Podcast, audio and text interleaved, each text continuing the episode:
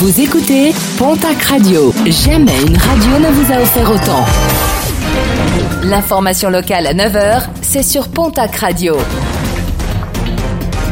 Bonjour Jean-Marc Courage Sénac. Et très belle matinée. Plusieurs cambriolages ou tentatives de cambriolage dans la nuit de mardi à mercredi en Béarn. Le Buffalo Grill du boulevard de l'Europe à l'Escar a été euh, cambriolé. Les malfrats qui recherchaient euh, la caisse sont finalement repartis avec une bouteille de whisky. Et puis, euh, toujours à l'Escar, le tabac presse de l'Europe a été la cible d'une attaque à la voiture bélier. Le stock a été entièrement volé. Un préjudice en cours d'estimation. Alerte arnaque, l'escroquerie au matelas arrive dans la région. Plusieurs cas ont notamment été signalés en Haute-Garonne. Des escrocs qui ciblent plus particulièrement des personnes âgées. Une ou deux personnes se présentent au domicile de leur victime dans le but de vendre un matelas ou d'aller vérifier l'état de votre matelas.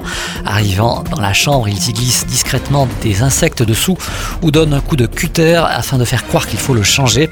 Les forces de l'ordre rappellent une consigne toute bête, ne faire rentrer personne dans votre domicile. Les motards sont en colère et ils manifesteront samedi à Pau pour le retour du 90 sur les routes du réseau départemental. Manifestation programmée à 14h à partir du parking du Zénith.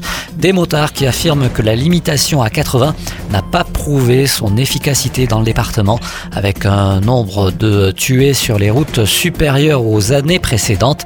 L'occasion aussi pour les euh, motards d'alerter les élus et les pouvoirs publics sur les dangers représentés par un grand nombre d'infrastructures routières et d'aménagements urbains.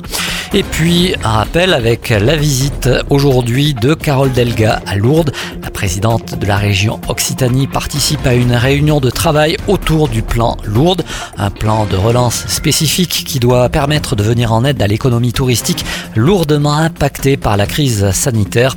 Un plan via la mobilisation de soutien spécifique aux entreprises touristiques, au commerce et à l'artisanat, aux projets d'investissement public de la commune ainsi que ceux des sanctuaires.